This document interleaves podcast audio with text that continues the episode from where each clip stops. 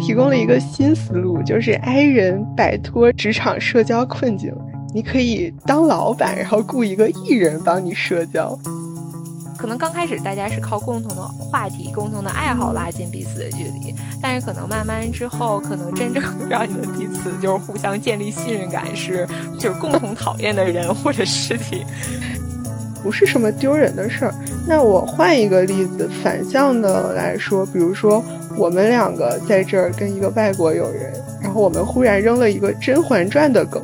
那他也不懂啊，你就别说《甄嬛传》了，你别说咱俩聊一个科目三的梗，他也不知道是什么呀，对不对？对，背景不同，不用强融。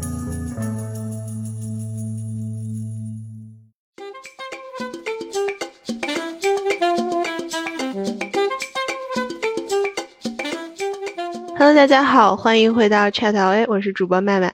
Hello，大家好，我是主播美美。上一期呢，我们讲了一些关于公司年会，然后很好玩的一些事情。其实除了这个公司的年会，就是美国公司还喜欢经常搞一些这个，比如说同事聚餐，或者是 Happy Hour，就是两个区别，一个有饭吃，一个就是纯喝酒这种。对，那个麦麦老师，你喜欢这种活动吗？嗯，好不喜欢。对，我觉得他们都是大写的四个字，叫做哀人地狱”。对，所以麦麦老师，你是一个 I 人是吗？好，我是一个大 I 人。美美老师，我能不算大爱人，但是你是个绝对纯爱人的这种。所以你也不喜欢这种职场社交环节。对，就是如果是熟的，比如说同事啊，出去吃个饭吧，聊聊八卦，说点别人坏话这种，我可能还行。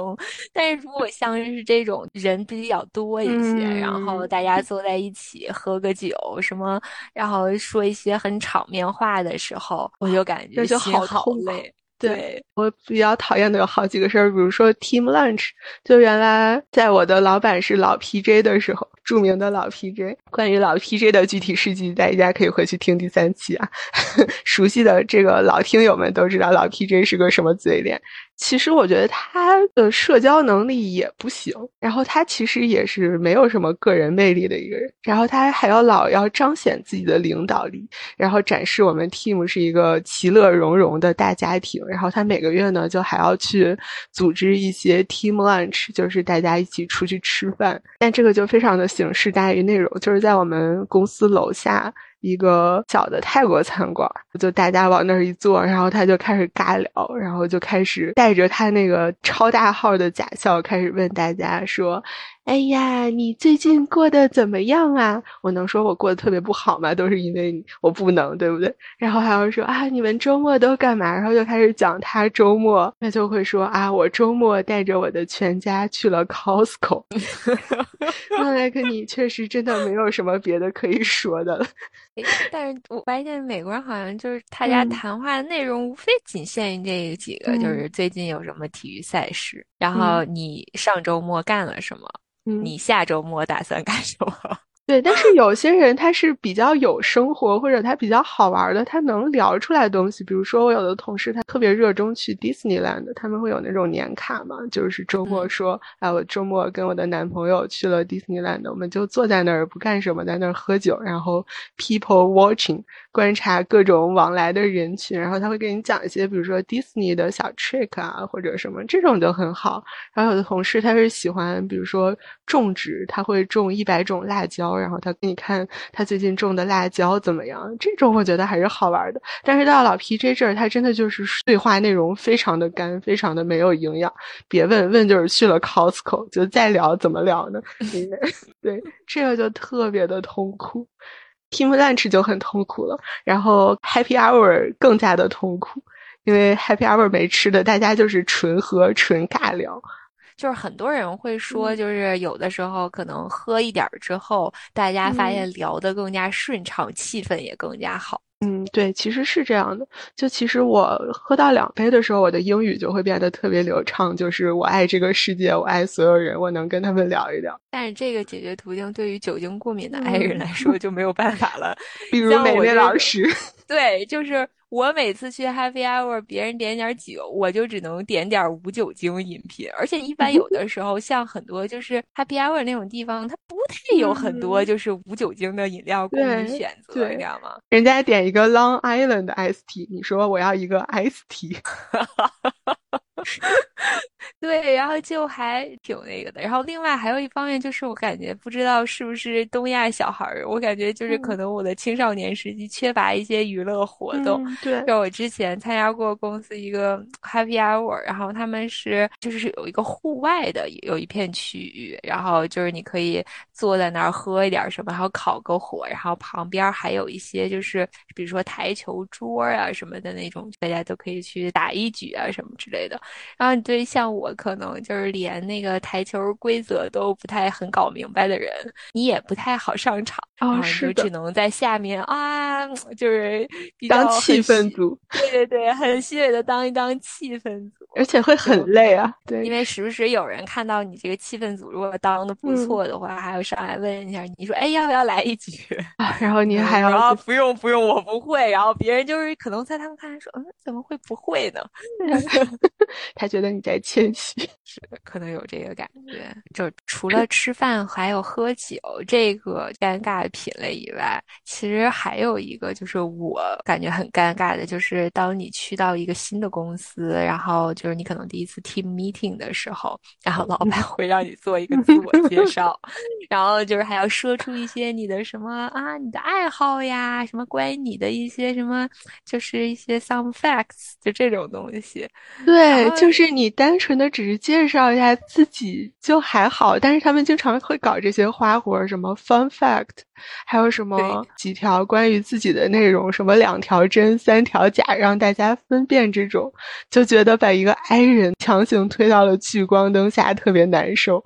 对，就是你要，你还得想自己身上有什么有趣的地方，然后说出来。因为你，你总不能说你有什么 facts，比如说啊，我吃的很多，你总不能说这种东西，对吧？你肯定还得还得说一些比较哎有意思的梗，然后就觉得想的好难过呀。对，然后这个就感觉真的还是蛮尴尬的。对，刚入职的时候，真的要经过一个相当长时间的破冰的过程。我记得我当时刚入职的时候，我入职这个现在公司，因为它是一个养老公司，就同事感觉都是，嗯，首先年纪上来说就有一个很大的鸿沟，然后可能大家都是跟这儿养老的 i 人，所以我记得我当时入职之后有半年，基本上是。嗯，没有跟公司的人说过话，就在一个非常尴尬的境地里面。大家都是 i 人嘛，就你觉得你是爱人，还有比你更 i，就是他可能在走廊上见面，就甚至会跟你避免眼神的交流，虽然他的工位就在我的前方。对，你的周围的同事的年龄会是一个非常重要的一个因素。比如说我之前工作的公司，然后大家的年纪其实都是差不多嘛。对吧？就是上下也不会太超过十岁的这种感觉，就是大家感觉还是在一个频道上，就是生活呀，或者总有一些共同的话题可以聊。然后，但是自从就是我去年进入这个政府之后，你会发现你周围的这个年龄层次吧，有跟你差不多的，但是比较少。然后大部分的都是一些年纪稍微大一些的，比如说甚至可能已经就是快退休的这种阿姨啊、姐姐啊什么之类的。然后你你可能跟他们聊一些话题的时候，就感觉这个不在人生的同一阶段，所以有一些话题可能超出了你现在生活的一个认知的范围。你比如说，我记得当时刚进公司的时候。然后有一个阿姨吧，然后这个阿姨呢，那时候跟你聊天的时候，就经常开始跟你聊一些，比如说她可能跟他的同龄人的一些话题，比如说什么去教堂祷告呀。还有包括，就比如说他的同龄人，比如说一些五十岁、五十多岁的一些其他的什么阿姨们，比如现在面临的一些，比如健康问题啊，对吧？什么他的胯关节问题啊，你这个就是有的时候不是很能感同身受。对，就是或者一些，比如说聊一些养生的问题吧。但是他们的这个养生的渠道，你懂的，又跟我们东亚人养生的这个渠道也不太一样。就他们的养生渠道，可能就是吃什么，他就是无非他跟你说煮西兰花啊，然后比如说少吃 barbecue 啊，或者是什么这种东西。但是跟你他讲这个花茶呀，或者什么之类的东西，他也听得一头雾水。你又不跟他跟他讲说，你平时多喝热水，多泡枸杞，感觉这个也不太对。因为老阿姨感觉她每天喝冰可乐，喝的也挺开心的。对啊，她感觉在他们的这个词典里，不觉得热水也是一种饮料。对。然后还有就是，比如说跟同事有一些，比如说就是同事孩子，比如说有两到三个孩子，然后孩子可能就现在小学、初中的这种状态，就是你会发现这一类同事身上有一个明显的共同点，就是他们不愿意在工作中投入更多的精力和时 间，他也不喜欢和人 social，就是工他他可能就是电量已经不够了，他不是故意的。对，就是你会感觉他不是很想参与到就是这种跟你聊天的进程当中，就是他只想把这个工作做完之后，然后可能他要什么一会儿去接孩子了，一会儿去送孩子了，什么一会儿 after school 了，就是一会儿孩子生病了，你还得对被学校退货了这样。对，然后我后来有一次，就是因为帮我们家亲戚问有一个就是 summer camp 的事情，然后我当时就问了，就是几个同有孩子的同事嘛，然后我发现，当你找对话题的时候，你会打开了这个大家就是交谈的这个大门，就是他会非常热情的给你推荐各种当地的，比如说 summer camp 呀，或者 preschool 的项目呀，就是然后给你介绍利弊。我就记得我当时听完之后一头雾水，完全不知道他在说。什么？这种真的是，我觉得就是可能对，尤其像我们这种外国爱人来说，就制造了非常大的屏障。就是你年龄阶段可能不同，成长的背景可能不一样，然后你的文化背景可能也不一样。比如说他跟你谈论说他去教堂做礼拜，对吧？很多这个事情，你感觉你只能说哦，this is great。但是你完全不知道这是个什么事儿，对这个话题就也没有办法再继续延展下去了。然后还有就是不同的年龄阶层，你可能就是讨论的一些话题也确实不太知道怎么讨论。就是你比如说孩子上学这事，你也没有孩子，你你也不知道就是什么各个学校的 program 呀，或者什么 after school 有什么区别，对吧？对，只能听完吃完之后，就是跟他表示一下啊，你好辛苦，那个什么 take care，就这种感觉。对对对对对，我还发。现有一个不知道是不是我个人的体验，就是我跟一个美国同事聊天的时候，我是能听懂他说话的。但是当另一个美国同事加入，这两个人开始聊天的时候，我就忽然不知道他们在说什么。哎，对我也是这种，我感觉好像就是当你单独跟他聊的时候，你 OK，但是只要是加入群聊的时候，你有时候真的搞不懂他们在说什么。明明你没有听懂，但是他们两个好像之间互相完全明白对方在说什么。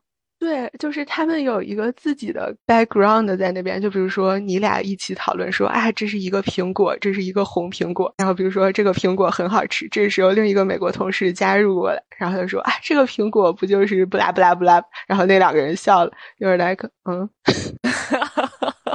对，所以可能就是对我们来说，还有一个就是文化，还有一个语言的问题，我觉得也是也是很很那个什么的。对，所以就因为我们公司后来改成线上办公之后，我觉得这个工作的快乐程度就明显的提高。对，你就少了很多这种被迫营业的环节，就相对来说更自由一点。但是我发现最近公司又研究出了一些线上作妖的这个社交方式。比如说最离谱的是有一次，因为我们现在线上嘛，就可能比如说每个季度会开一个大会这样子，就是各个领导聊一下这个前景啊，这个最近的业务啊什么的。开头他会有一个 quiz，就是小测试，就提几个问题让你填嘛，比如说公司是哪年建立的啊，我们公司的吉祥物是什么，乱七八糟。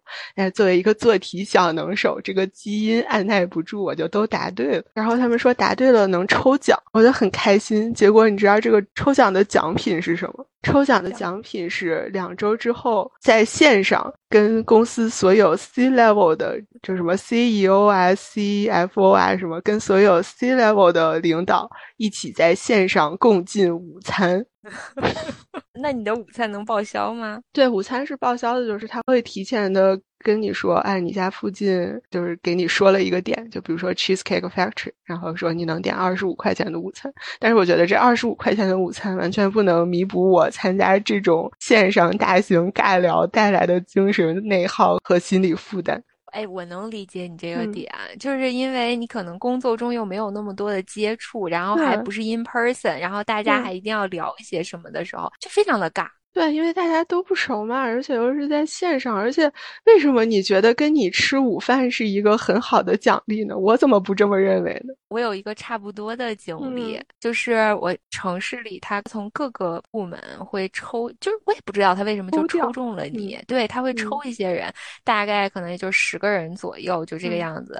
然后这十个人组成了一个小的 team，这个 team 就是大概一个月开一次会，就是互相讨论，然后研究城市，你懂吗？哪一些公共设施有什么问题？比如说什么嗯哪个花坛觉得不是很好了，什么哪个绿化带有。哎，对对对，什么哪儿太暗了，应该装个电线杆儿啊，什么之类的，像国内那种什么市市长热线的那种感觉一样。只不过这个就是变成了一个大家内部讨论的模式。但问题是，最搞的是，我完全不知道这个 team 是怎么组起来的。就是我有一天莫名其妙的就收到了一个就是线上会议的邀请，然后我当时看了一下，我还以为他邀请错人了。我心想说，这个部门跟我也没什么工作上的联系啊。结果去参加了之后，就是我发现他完全是在讨论，就是变成了一个市长热线的模式。但是人家市长热线，我觉得是人家是真的解决问题的，你投诉了会解决，这个感觉就是聊，但是不一定会有什么成果。而且你知道吗？就是那组里面十个人里面，那剩下那九个人，我真的一次都没有见过，因为你在工作上完全没有任何的交集。对啊，我觉得你要是很熟的人，你可能还能比较更放松的聊。这种你我会想说，哦，这都是谁？我为什么要跟他们说话？我说这个合适吗？就会心里面有一系列的这个内耗的过程。对啊，就是第一次开会的时候，每个人就是还要再做一下自我介绍，就是 哎，我是哪个部门的？我在 我是主要负责什么什么什么，就是就大家完全毫无关联，然后就组成了这么一个市长热线的模式，就开始提。然后我就记得当时还有人在那儿说，啊，我回家的路上，我觉得某一段路特别的黑，怎么怎么怎么样，然后我每次到那个地方的时候都会有什么问题，然后我想啊。我这东西会解决吗？我就是很抱有极大的怀疑。开个一个小时的会的，大概可能也就二十分钟是真正的说一些这些可能也不太能解决的问题，然后剩下就是大家就是在互相的聊天儿啊，因为他们可能就是有有一些人，他们之间互相是认识的，而且甚至就是来自于同一个部门，就是在政府待的年限也比较久嘛，就是还会聊一些这个。你像我这种就是谁也不认识谁的，啊就是特别的尴尬。对，就是完全不知道对是在干嘛，对，真的是不知道到底嗯在、在干什么。感觉就好多这种形式大于内容的东西。对我在这个方面不得不夸一夸我前公司，我前老板嗯是个大 I 人，就是我前老板是一个比我感觉是一个比我还要 I 的人，就是他是一个特别搞笑，是一个给大家讲两个有趣的事情啊，嗯就是他一次是在电梯里面，然后我跟当时跟组里的同事下去吃饭，然后我们在电梯里遇到了他，然后本来我们就是三个人正数聊天，还聊得挺开心的，然后结果他 biu 他开门进来了。然后进来之后，他就嗯嗨，然后嗨了一下之后，气氛就感觉瞬间就降低了几度，然后大家也都不说话了。然后直到最后，就是电梯，就是我们都要下去的时候，然后他突然问了我一句 “How's going？” 他可能经历了很大的这个内心的挣扎，才能问出这么一句话来。对对，然后就很搞笑，这是第一次啊。还有一次是我们当时跟客户一起开会，就是大家对方客户的 C level 嘛，然后也在，然后我们这边大老板就是他也都在，然后这时候客户那边就讲了一个笑话，然后讲完这笑话之后，大家就。甭管好不好笑反正就大家呵呵就笑了一下，就笑完了。笑完之后，大家都已经笑完了，然后打算就开始继续说正事儿了。这个时候，他突然之间他笑了，他很像《疯狂动物城》里那个闪电，就是对对，然后他突然之间笑后了，然后反劲儿，反射弧很长。对，然后接了一个梗，然后我们当 时就觉得好尴尬呀，真的。当时开完会之后，我有一个同事，就是一个特别毒舌、爱吐槽的一个同事，跟我说，我觉得好丢人呀。对，而且这种是你讲笑话，他还是笑了。然后我的一位不愿透露姓名的朋友曾经跟我讲过一个，就是他也是跟着他老板，然后去巡视他们下面的一个 lab，然后他老板是印度人，这 lab 里二十多个也是印度人。他老板讲了一个什么笑话，然后底下的二十多个印度人立刻发出了满堂的爆笑，只有他没笑。对，这种真的是，你就是就是觉得有时候有真的职场中会有很多这种尴尬情景。但是你看我那个大老板，就是我们那个大老板，真的是，我觉得他就是一个大 I 人，因为他曾经有一次，我有个同事跟我吐槽，就是我们当时组里边有一个 social 小王子，嗯，就是特别能 social，就是纯妥妥的大艺人的那种，你知道吗？社交就是他不仅。对他真的社交化不对，他不仅参加我们组的各种 happy hour，他还参加别的组的 happy hour。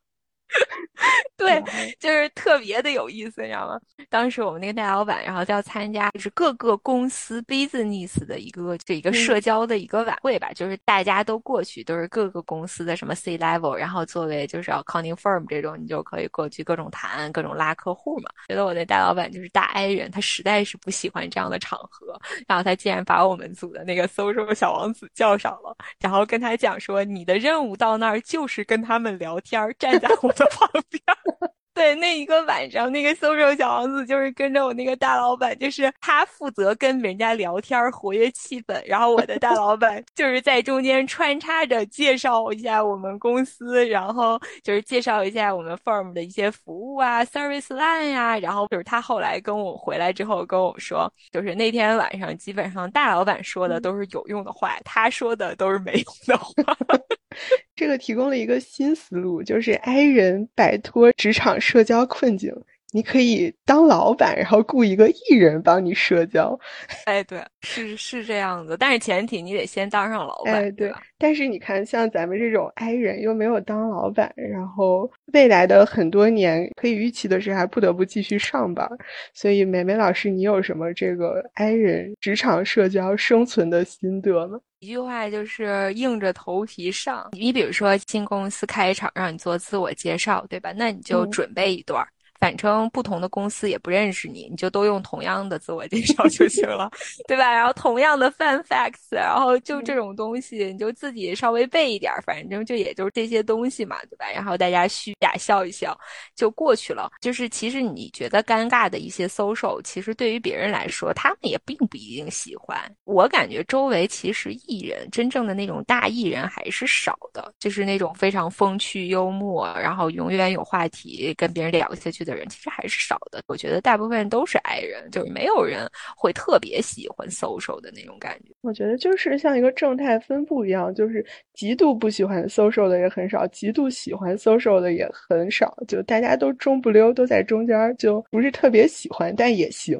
对，因为我觉得 I 人也不是意味着就是说你性格自闭，然后有社交障碍或者反人类，对吧？你可能只是说你不是你不是一个就是能够就像 E 人是可以在社交当中汲取能量嘛？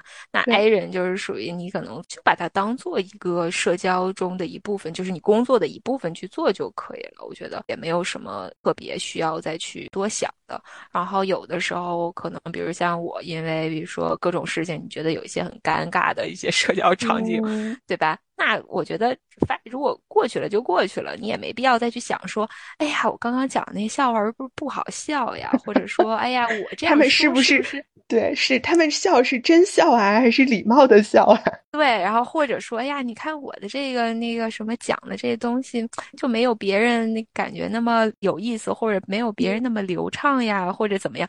我觉得都没必要，就过去了就过去了。就是大家也不是说看你是不是会讲笑话，或者是说。看你是不是能够，就是会 social，然后怎么样？就是我不得不承认啊，就是你会 social 的人，这种大艺人，确实在职场中有他自己的天然优势。对，这个是确实是一个很大的加分项。但是你没有必要去强迫自己，因为就是相比于做更好的自己，我觉得可能更重要的是更好的做你自己。是真的，对我觉得。职场上来说，你没有一个完美的标杆。可能有时候，比如说 I 人，他会觉得很自卑或者很内耗的是，他可能给自己设置了一个完美的形象，就是我应该是一个人见人爱、花见花开的社交花蝴蝶，然后跟谁都有话聊，谁都喜欢我。但是这是不真实的，而且这也是没有必要的。你做你自己就很好了。对。这一点我非常同意，就是但有一个，不管你是 I 人还是 E 人，我觉得在职场很重要的一点就是对别人 be nice。对你首先是一个好人，就这个可能很多，因为我们之前的几期节目可能讲过一些在职场上和大家就是和其他同事，比如说甩锅也好呀，或者就是怎么互撕也好呀，这种就是职场的就是生存指南。但是我觉得前提其实。工作上面就是大部分人还是都是比较友好的，那相对来说，我觉得你展现给别人一个比较开放、比较友善的一个态度，其实也还是一个非常好的状态。就打个比方来说，我刚入职现在这份工作的时候。见到一个同事，对吧？即使他跟你不是一个组的，你可能会冲人家笑一笑呀，打一个招呼呀，对吧？每天下班走的时候，可能说一句“哎，good night” 啊，这种，嗯，这种东西。然后偶尔有的时候，慢慢的话，大家他下次再见到你，他就会主动的跟你打招呼，然后可能就会聊上几句，慢慢的大家也就会都熟悉起来。对你不需要说跟每一个人都成为最好的朋友，你只要与人为善，就应该不是一个坏事儿。因为我觉得大家就是可能都有一些小雷达，觉得哦，你是一个挺好的人，就是慢慢的也就熟起来了。对，就无非可能说，有的人人家一天就能和大家打得火热，你可能需要一周一甚至一个月的时间，对吧？但是最终你也是会和大家就是变成一个很熟悉的状态。毕竟你可能见你同事的时间比见你老公的时间都长，对不对？而且其实还这儿还有一个就是我个人的一个小的窍门，就是可能刚开始大家是靠共同的话题、共同的爱好拉近彼此的距离，但是可能慢慢之后，可能真正。让你们彼此就是互相建立信任感，是就是共同讨厌的人或者事情，对，然后你们可能就会建立一种非常非常奇怪的默契和信任感，革命友谊。哎，对我记得当时就是我当时有一个特别讨厌的一个部门，然后我当时就是有的时候会跟我一个同事偶尔提过一两句，然后大家就突然发现自己有了共鸣，然后我记得当时我那个同事就对我小声的说了一句说，He is useless。然后我说他是个废物，他是个废。对，然后从那个之后就一发不可收拾，就是我那个同事在我面前从此打破了他高冷的形象，经常就是比如说他跟那个人有一些工作上的矛盾或者对接的时候，然后有人遇到我就还跟我吐槽，然后就是说的东西毫无顾忌，然后有的时候说着，因为我来城市时间比较短嘛，就政府的时间比较短，然后他就会跟我说一些就是政府里面的一些就是一些什么八卦呀，还有一些什么谁跟谁之间的一些什么小秘密啊。什么之类的这些东西，我觉得真的是你有共同喜欢的东西，可能会拉近彼此的距离；但是你们要有共同讨厌的一个人，可以飞速的拉近两个人的社交距离。对我也差不多，就是茉莉女士，我的前同事茉莉女士。嗯，然后当时一开始就是大家都很客气嘛，然后有一天就开始熟。是有一天我说附近有一个吃拉面的地方挺好，然后他说哦我喜欢拉面，我们一起去吧。然后我们就非常礼貌而友好的吃了个拉面，就还好。然后结果回来的时候，我记得就快到公司停车场了，然后就好像开始说老 PJ，就说我们前老板。然后他忽然说了一句老 PJ。It's such a micromanager，就说他就是一个管的非常多的那种很糟糕的 manager，对，很龟毛、很事儿事儿的老板。然后当时我就想把方向盘扔了，我说啊，我的革命友谊立刻就建立起来了。对，然后就是从那句话然后开始，然后我们就会相约互相，比如吃饭啊，然后散步啊，然后吐槽老 PJ 的所作所为，然后有时候会在会议上交换一个你知我知的眼。事儿这种感觉，哎，友谊一下子就建立起来了。对对对，就是我是觉得艺人有艺人的他的社交方式，然后 I 人可能也有我们 I 人的社交方式。因为 I 人不是说我们有社交障碍，只是说我们可能比较更慢热一些，就是可能在跟人的交往上面没有那么的主动而已。就真诚还是真诚是必杀技。对，是这样的。哎，而且我还发现一点，就是你比如说你们公司就是那些要离职的人，你会去和他们聊天吗？你可能会问一下他去哪儿吧。有的人愿意说，有的人不愿意说。我有的时候，比如说公司，比如有的人知道他要离职了，我一般就会说：“哎呀，我们下去走一走吧。”然后就去下去溜达一圈，然后就会问问人家：“哎呀，要去哪儿啊？为啥走呀？”我主要想打听的就是为什么要走嘛。因为尤其是你刚到一个新的工作环境，然后你不是很了解的话，这个时候要离职的人，他可能会跟你说一些，就是因为他要走了嘛，他就没有什么顾忌了，他就会跟你说很多事情，就是会知道很多可能的雷点。哎，对，就是雷点。还有，你知道，其实美国的公司里面也有一些，就是办公室政治啊，或者对政治官僚主义，对，就是这种。还有自己，就是比如谁跟谁是一个小团体啊什么之类的，因为很尴尬。如果你要跟别人说一个你不喜欢的人，万一结果你说的这个人，就是你吐槽的这个人，然后和倾听的这个人是一波的，你不就变得很尴尬？对对对对对，其实还是有一些这个轻微的这个宫斗成分。但是不多，跟国内来说，我觉得就是太小巫见大巫了。对，但是你肯定是刚到一个新环境，你是希望能够就是先摸清楚这个 生存环境嘛。所以其实离职的同事是一个非常好的资源。对，嗯，学到了。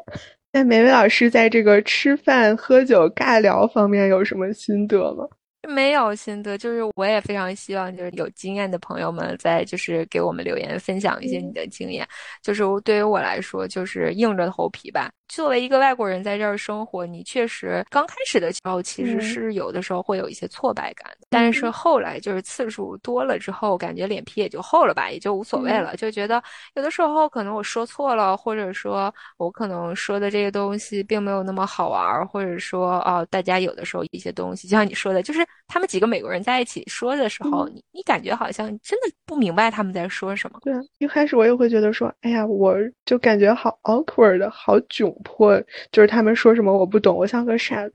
但后来我发现，就是那事实就是这样子。可能传统上来说，大家会说啊，你都在这儿工作生活了，你要融入。但我觉得融入就是一个伪命题，就因为大家本来就是生长在不同的环境，大家可能更多的是和而不同。就你没有必要说强求自己说他们懂的我都懂。当然有一些朋友他是这样的，就比如说他可能来的早，或者他就是很适合这个环境，很喜欢这个。文化，但是大部分人你不是土生土长的，这个天然的，大家就是背景不同，不用强融。对我觉得不懂，这不是什么丢人的事儿。那我换一个例子，反向的来说，比如说我们两个在这儿跟一个外国友人，然后我们忽然扔了一个《甄嬛传》的梗，那他也不懂啊。你就别说《甄嬛传》了，你比如说咱俩聊一个科目三的梗，他也不知道是什么呀，对不对？对。就是你反过来一想，对，这是很正常。我们也不会说，哎，这个外国人什么都不懂，所以他们也不会这样想。而且有些梗，其实你甚至问别人，他一两句也给你解释不清楚。你打个比方，你比如说我们说一个，比如《甄嬛传》说什么皇上臣妾做不到呀，他问你这是什么，你怎么跟他解释？I cannot really do it。他可能会觉得这有什么好笑？不就是 I can really not do it？不就结束了吗？对吗？就是大家的整个文化背景，就是确实差别很大，文化背景都不一样，就是大家都有自己不一样的点，这是很正常的，你不必苛求自己。对，是这样。但是有一些入门级的，就是反正现在就是我跟同事其实聊多了，也就也还是会很尬。但是就我接受了这一点。但入门级的，你可能就是聊一些 traffic 啊、天气啊、吃的、喝的。然后比如说，你可能虽然说你有很多不同，但是你还是能找到就是两个人之间的一些 common ground。就比如说这同学健身，你就问他健身怎么样啊，跑步啊，说吃什么。然后就如果你们两个有共同。同的兴趣那是最好的。没有的话，你可能就更多的去深挖他的那个，比如说他说种辣椒，你就说，哎，你这辣椒怎么种啊？好不好种啊？就有什么品种怎么吃？就把话题扔给他。我觉得一般人聊天，他可能更愿意是专注在自己熟悉的话题上，而且他会很乐于接受你的这个问题。就你还是要注意边界感，你不能问你为什么跟你老婆离婚了这种。对，就其实就也能聊，就而且你也没有必要说非要都聊得特别深。就我觉得每个人都还是有这个边界感的，他可能也不愿意跟你聊的特别深。对，哎，我觉得麦麦老师刚刚给了我一个很好的启发，就是可能你刚到一个新环境，或者有的听友朋友还不是非常擅长于跟美国人尬聊的话，其实你可以自己准备一些比较万能的，就这种话题，比如像刚刚麦麦老师说的，比如说交通、天气。然后，比如说你周末做了一些什么，或者比如说你出去玩了，然后你你这个去哪儿了？当地有什么好玩的？然后有什么好玩的事情发生？就是你可以准备一些几个 topic，就是大家有时候聊天的时候，其实很多就即便美国人他不是很熟的时候，他聊的也都是这些内容，就是最开始对钱并且安全。所以，其实，在职场上，无论是 I 人还是 E 人，大家其实都会有自己的一些小困扰。就是 I 和 E，我觉得并不是好与坏的区别，我觉得它只是不同的人的性格。嗯，而且说实话，I 人也好，E 人也好，这个职场社交真的就是心态放轻松就好。就是你只要接受你自己，找到你自己最舒服的样子就行。你没有必要非要用一个完美的标准去苛求你自己，你也没有必要跟你所有的同事都成为朋友。就你如果真的能有一两个那种很好的朋友，这是一个缘分。但是说实话，大家打工嘛，就是都是来挣钱的，就没有必要说所有人都要变成一个大家庭。而且大家看我跟美美老师两个大 I 人，这也没有影响我们升职加薪，我们也过得好好的。对，所以都挺好的。希望大家工作舒心快乐。用 MBTI 治愈自己，用 Instax 治愈生活。一月二十六日至二十八日，上海北外滩来福士金星中庭，Instax 治愈小世界邀请您一起探索治愈合拍的快乐。好的，这期就是这样，我们下期再见啦！再见啦，拜拜，拜拜。